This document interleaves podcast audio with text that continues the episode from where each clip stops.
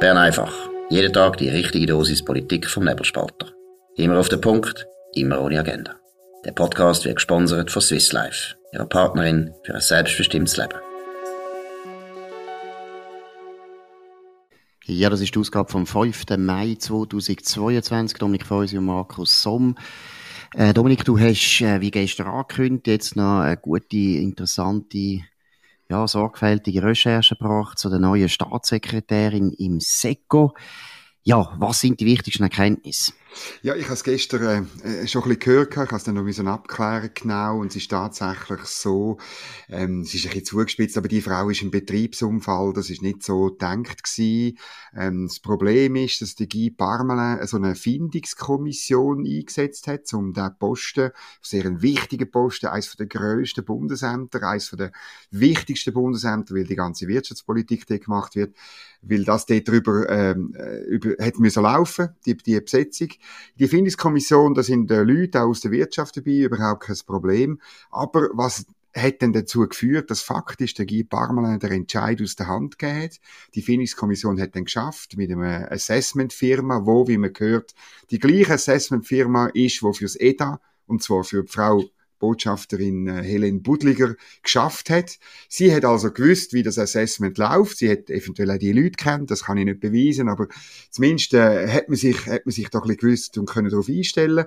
Und dann was auch nicht möglich ist, wenn du eine Findungskommission hast, dass du Leute angehst, oder? Also, dass, dass man ähm, mit Leuten redet, die in Frage kommen, die das Anforderungsprofil erfüllen ähm, dass die, die, weil die nicht in eine Findungskommission kommen, die laufen ja dann Gefahr, dass bekannt wird, dass sie vielleicht den Job wechseln. Also, am Schluss ist einfach die Frau Budliger noch rum gewesen. Ähm, das Assessment ist, Im Assessment ist sie natürlich für gut befunden worden und dann hat der Guy Parmelin nicht mehr anders können, als sie vorzuschlagen.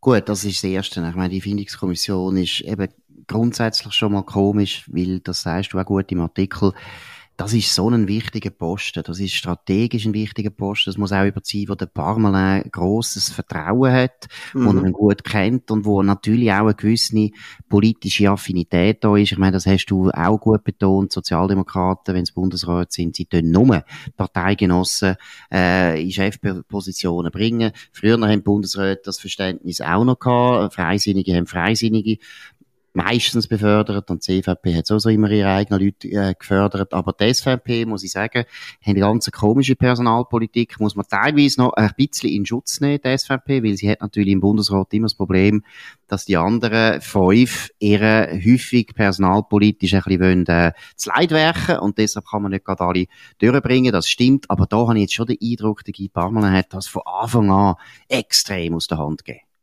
Ja, und es hat ein bisschen damit zu tun, wie soll ich sagen, wir haben ihn letztes Jahr erlebt als Bundespräsident, als guter staatsmännischer Bundespräsident, der wichtige Signale gesendet hat, insbesondere in Brüssel.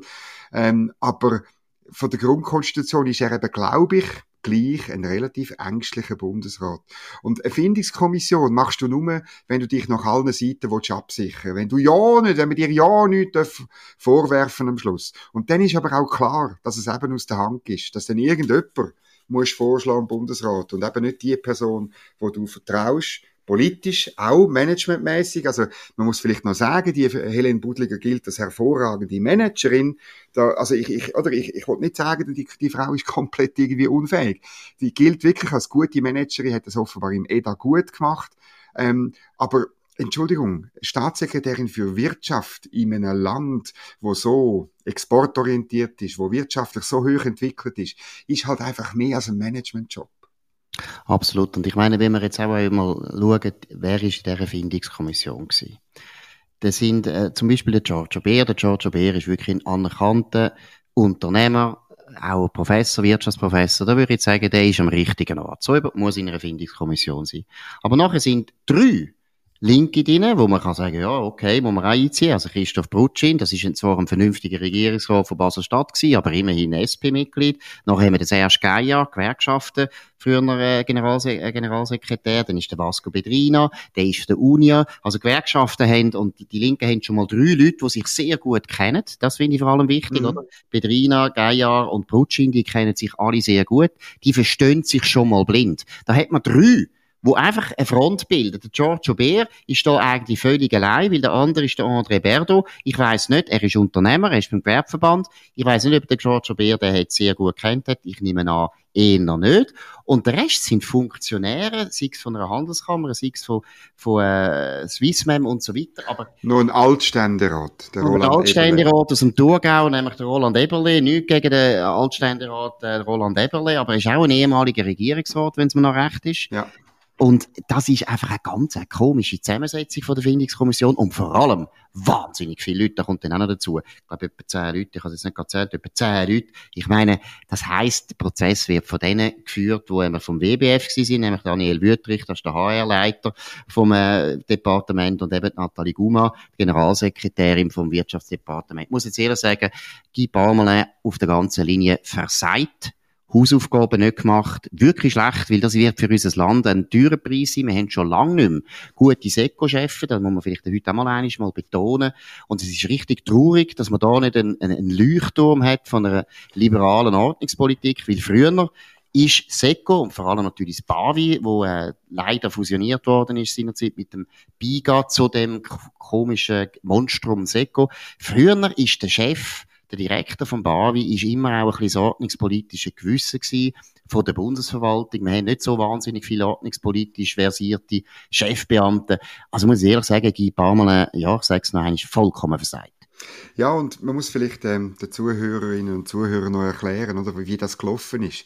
Einerseits hat der Bavi, manchmal auch der BIGA-Direktor, hat es auch gute gegeben, ähm, hat, hat auch in, mit öffentlichen Stellungnahmen oder mit Referat irgendwo in einer Stadt, an einer Uni oder weiss ich was, auch ein bisschen Akzent gesetzt hinsichtlich einer bestimmten Ordnungspolitik. Übrigens, das Büro haben die beiden Bundesämter, äh, bevor sie fusioniert worden sind, genau dort gehabt, wo ich jetzt sitze, nämlich äh, heute, wo heute das Medienzentrum ist, in dem Gebäude vis-à-vis -vis vom äh, Bundeshaus West.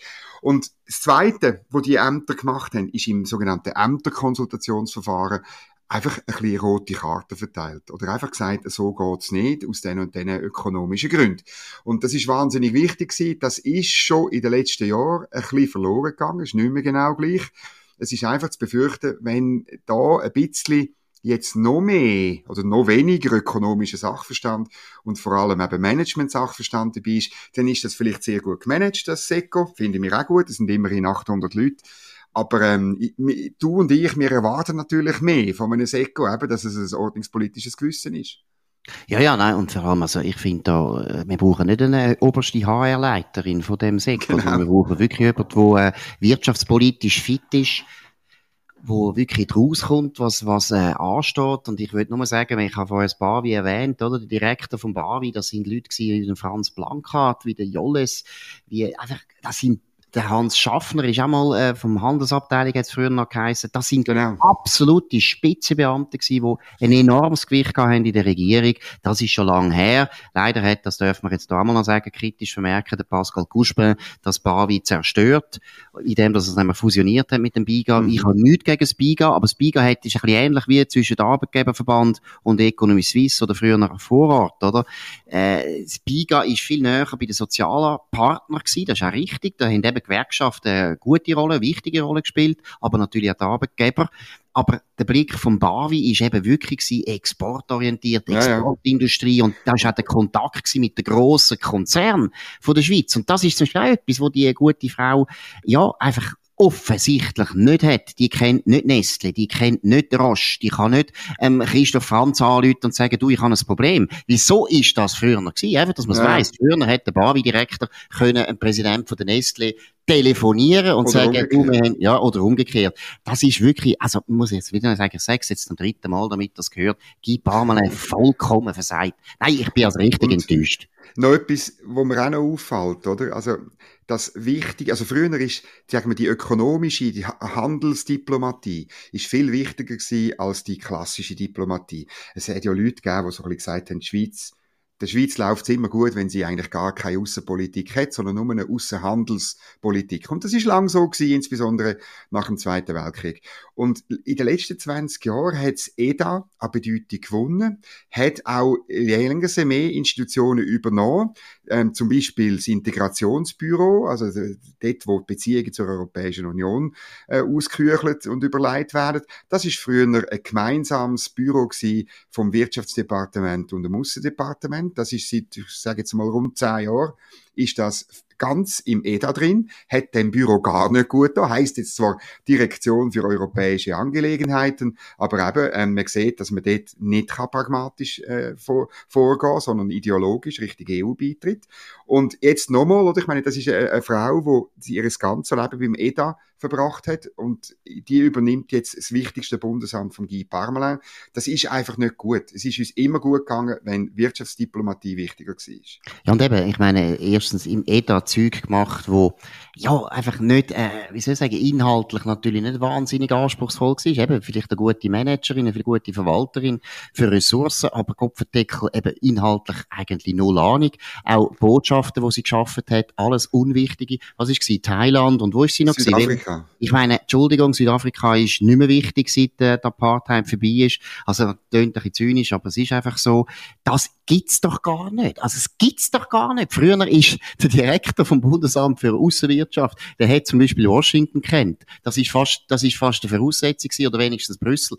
Was machen wir eigentlich? Also, es ist sagenhaft. Wir gehen auf Washington. Äh, du hast nämlich heute einmal wieder etwas geschrieben über, über Amerika, über den Donald Trump und über die Primaries, also die Auswahlverfahren, Auswahlwahlen, insbesondere von den Republikanern in, in zwei äh, Staaten, Ohio und Indiana. Das ist noch interessant, weil, weil man dort eben ablesen kann, was wirklich läuft. Genau, das ist wirklich, äh, es ist erstaunlich, oder? Medien äh, berichten ja immer, oder haben vor allem berichtet eben, wie, wie der Trump vorbei ist, wobei seit einem Jahr weiß man, dass er wieder kommt. Und es ist schon wahnsinnig, was für einen Zugriff der hat auf seine Partei, oder? Man hat, hat 22 Leute hat er endorsed, wie das heißt. Also hat er gesagt, könnt die wählen, und die 22 haben in Ohio und Indiana alle gewonnen. Also er hat eine unglaubliche, Erfolg immer noch bei seinen Wählern. Also wenn es darum geht, Republikaner äh, zu mobilisieren, die Wähler, dann ist der Trump immer noch die beste Waffe, die sie haben. Und für die Partei ist das, muss ich sagen, und ich weiß auch nicht weiter, es ist ein richtiges Dilemma, weil die Wahrscheinlichkeit ist halt gleich wieder groß, dass wenn der Trump noch einmal antritt, mit allen seinen Schwächen, aber auch seinen Stärken, dass der Demokraten so massiv wieder mobilisiert und das Zentrum kann mobilisieren, dass es sehr schwer wird, die Wahl zu gewinnen. Jetzt hat man das Gefühl, Joe Biden ist so extrem, nicht im Sinkflug, sondern eigentlich im Sturzflug, dass die nächsten Wahlen, also Zwischenwahlen sowieso, aber auch Präsidentschaftswahlen, werden für die Demokraten schaurig schwierig. Ausser es kommt der Donald Trump. Aber vielleicht täusche ich mich auch, weil Donald Trump, muss ich eben auch sagen, wer hätte das denkt, nach dem 6. Januar 2020, nach dem Sturm aufs Kapitol, wo der Trump wirklich auch in der eigenen Partei eigentlich unglaublich viel Unterstützung verloren hat. Jetzt ist er wieder da. Es ist in dem Sinn schon ein Phänomen. Aber du sagst, er ist wieder da, aber das könnte genau dazu führen, dass die Republikaner auch die nächsten Wahlen ins Weiße Haus nicht gewinnen. Ja, es ist so eine Theorie, gell? Es ist eben noch schwierig, weil es ist ja wahnsinnig prägt vom Wunschdenken. Die Demokraten sind überzeugt. Ich habe zum Beispiel gelesen, der Robert Reich, über den ich gar nicht mag, der ist früher Arbeitsminister von Bill Clinton. Er schreibt sehr viel, immer im Guardian. Ich lese es aber gleich, weil ich finde es auch interessant. Ja, es ist... Ich sehe, wie, wie, wie Demokraten denken. Er ist ja völlig überzeugt, wenn der Trump wieder kommt, dann ist es super für die Demokraten. Dann gewöhnen wir sogar Zwischenwahlen. Er ist, er hat das Gefühl, das Urteil jetzt vom, also das Urteil ist ja noch nicht gefällt worden vom Supreme Court, so, äh, Abtreibungsrecht in Amerika. Aber auch da hat er das Gefühl, das bringt etwas. Das ist die eine Theorie. Und die andere Theorie ist, ja, die Republikaner sagen, ja, es ist halt gleich, der Trump ist unser bester Ross im Stall und wir werden deswegen gewinnen. Ich kann es nicht sagen, ich weiß es nicht und ich weiß auch nicht, was ich soll wünschen. Ich habe den Trump weitgehend gut gefunden. Ich finde, Kapitolsturm hat er vollkommen versagt völlig äh, nicht den Ton gefunden, hätte das müssen verhindern, wäre ganz wichtig gewesen. Zeigt auch ein bisschen so ein, bisschen ein schludriges Verhältnis zu eben zur Demokratie und Rechtsstaat. Da muss man einfach sagen, das hat er immer ein bisschen gehabt. Aber gleichzeitig ist er politisch, inhaltlich, finde ich, nach wie vor sehr ein guter Präsident gewesen und hat einen guten Instinkt vor allem. Und du, ich weiß es nicht. Es ist sehr schwer. Also, kommt sicher jetzt mal auf die Zwischenwahlen drauf an, aber jetzt zum Beispiel, wenn man jetzt Ohio anschaut, da habe ich jetzt auch mhm. geschaut, in dem Memo geschrieben, oder, der J.D. Vance, das ist ja wirklich eine interessante Figur, das ist ein sauguter Anwalt, hat eine unglaubliche Karriere gemacht, hat nachher seine, eigentlich sind es Memoiren geschrieben, wie er aufgewachsen ist in dem Ohio, er ist in ganz einfachen Verhältnissen aufgewachsen, eben unter armen Leuten, und zwar eben arme weisse Leute, die die anderen Medien oder die Medien in Amerika nie darüber schreiben. Mm. Das Buch hat einen enormen Erfolg gehabt. Hillbilly Elegy heisst das, ist wirklich ein saugutes Buch. Und der hat zuerst eigentlich den Trump überhaupt nicht mögen und hat auch ziemlich viel krasses Zeug gesagt über den Trump und nachher hat er aber gemerkt, ich, ich komme nicht durch. Hat er sich nachher empfehlen lassen vom Trump und hat jetzt mit äh, großem, großem Erfolg hat können gewinnen. Es zeigt einfach, am Trump kommt niemand vorbei und ich glaube, die meisten Republikaner hoffen, und, also ich rede jetzt von den Republikanern in, in Washington natürlich, von der Elite, von der Partei, die hoffen eigentlich, dass der Trump irgendwie sagt, ja, eben, ich äh, lasse über den Vortritt, aber eigentlich wissen alle, der Trump macht das nie. Hm. Also man muss sagen, Ohio ist natürlich ein wichtiger Staat ähm, und er hat die, die Primary gewonnen sehr viel höher als die Umfragen vorausgesagt haben. Auch ein Phänomen, wo halt so ein bisschen zum Trump passt, oder? Weil dann liegen die Umfragen eben falsch, weil die Leute bei der Befragung nicht die Wahrheit sagen. Und es folgen, glaube ich, zwei, drei Wochen weitere interessante Staaten. Pennsylvania habe ich irgendwo mal gehört beim Wall Street Journal. Also das, das läuft jetzt alles langsam an. Und ja genau, es hört natürlich jetzt nicht mehr auf, oder? Jetzt eben im genau, November sind die Zwischenwahlen. Genau, genau. Zwischenwahlen kommen jetzt und äh, das ist logisch, jetzt werden überall Primaries durchgeführt. Also Trump wird jetzt noch tausendmal getestet werden und alle werden dann sehen, Heimatsterne, der ist schaurig stark, oder? Das ist das Problem. Also das Problem, es ist immer so, ich bin selber ambivalent, oder?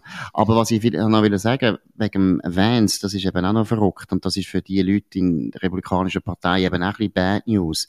Er ist völlig jetzt auf die Agenda von Trump umgeschwenkt. Also in allen mhm. Themen ist er völlig Trump, oder? Er ist sogar so weit gegangen und hat da gefunden, äh, und das ist ja nicht einmal beim Trump hat es auch schon so gesagt, oder? Was interessiert uns die Ukraine? Wir haben nichts mit dem zu tun. Also total anti-interventionistisch, sehr isolationistisch, was früher im Mittleren Westen, also Ohio sehr verbreitet war, ist, aber schon lange nicht mehr. Und die Republikaner sind eigentlich eher, sonst auch relativ stark interventionistisch unterwegs. Dann Immigration, das ist typisch Trump. Also praktisch alle grossen Themen vom Trump hat der Vance gebracht. Also es ist die Republikanische Partei, das hat man ja immer gesagt, und das ist jetzt eindeutig, die hat sich völlig verändert, die hat sich völlig angepasst an das Programm, wo der Donald Trump vertritt, und auch das sagt natürlich viel aus, das sagt eigentlich auch, er wird wieder kandidieren. Mm. Das ist noch interessant, Kimberly Strassel hat im äh, Wall Street Journal gesagt, äh, er, sei, er sei more Trump than Trump, oder? Also, das würde das mhm. unterstreichen, mhm. oder? Du gesagt Absolut. Hast. Es ist ja auch so, dass jeder merkt, oder? Ich muss jetzt, ich komme gar, ist aber schon das Dilemma. Also, jeder merkt, ich komme gar nicht mehr zum Erfolg, wenn ich mich distanziere vom Trump. Also alle wollen jetzt eigentlich am Rockzipfel vom Trump sein, ja, oder? Das ist verrückt und er ist nicht einmal Kandidat im November. Also es ist eine unglaubliche Situation. Ja, ja. Vor einem Jahr hat es noch Leute gegeben, auch bei den Republikanern, die das Gefühl hatten, ja, ja, jetzt ist dann der Trump weg, das tut auch uns gut, wir können uns neu aufbauen und er ist halt, er ist einfach nicht weg. Absolut. Vielleicht noch schnell ein kleines, auch so ein kleiner Beleg, wie sich eben die Stimmung extrem geändert hat in Washington. Die Heritage Foundation, das ist wirklich sehr ein wichtiger Think Tank, du kennst ihn auch gut. Mhm. Die haben am Anfang, wo der Trump gewählt worden ist, wirklich ein sehr gutes Verhältnis gehabt zum Trump. Die haben praktisch Ministerlisten zusammengestellt, die haben das Programm von ihm auch stark prägt. Nachher hat es aber ein bisschen, äh, wirklich viel Konflikt gegeben, weil Trump gewisse Sachen gebracht hat, die der Heritage Foundation überhaupt nicht gefallen hat. Das ist auch Immigration vor allem gewesen, aber auch das Verhältnis zu China zum Beispiel. Das sehr robuste Auftreten von Trump gegenüber China ist damals noch nicht mehrheitsfähig gewesen bei den Republikanern. Und siehe da, jetzt, wie ist es? Heritage Foundation ihn ein als Guest Speaker, oder? Für, äh, für einen wichtigen Anlass. Das zeigt, sie haben jetzt auch wieder ja. gemerkt, mit dem Trump muss man rechnen. Und was auch wahnsinnig ist, wenn du jetzt schaust auf der Webseite von der Heritage Foundation, sie haben auch dort, die ganze Agenda von Trump ist jetzt dort auch Mainstream. Und das ist schon eben, er hat die Partei unglaublich verändert. Und selbst wenn er nicht mehr antreten die Republikaner sind nie mehr so, wie sie das unter der Familie Bush noch gewesen sind. Wir müssen noch kurz zurück in die Schweiz gehen, nämlich eine kleine lustige Geschichte. Ähm, äh, aus dem, ich glaube aus dem äh, Kanton Aargau oder so. Also das Serafe, die die tolle Firma, wo im Auftrag vom Bund ähm, tut äh, Rechnungen verschicken für die SRG, das also offenbar auch sofort an die ukrainischen Flüchtlinge schickt, sobald die irgendwo registriert sind zack, kommt eine Rechnung über 335 Franken. Das ist schon großartig. Das ist schon fast ein bisschen, fast ein bisschen preußische Bürokratie, muss man sagen. Das macht mir ein bisschen Sorgen.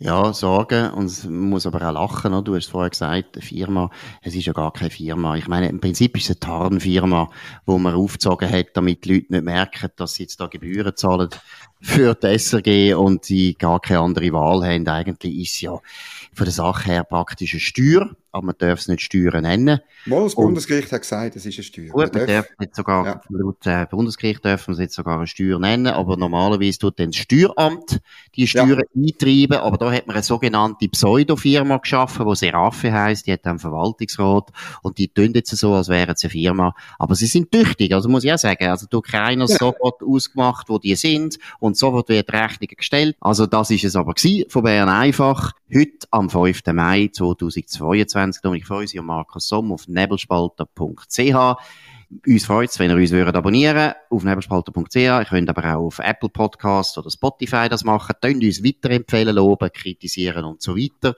Und vor allem schaltet morgen wieder ein, morgen am 5 Uhr auf dem gleichen Kanal. Sind wir wieder für euch da. Wir wünschen einen schönen Abend. Das war Bern einfach, immer auf den Punkt, immer ohne Agenda. Gesponsert von Swiss Life, ihrer Partnerin für ein selbstbestimmtes Leben.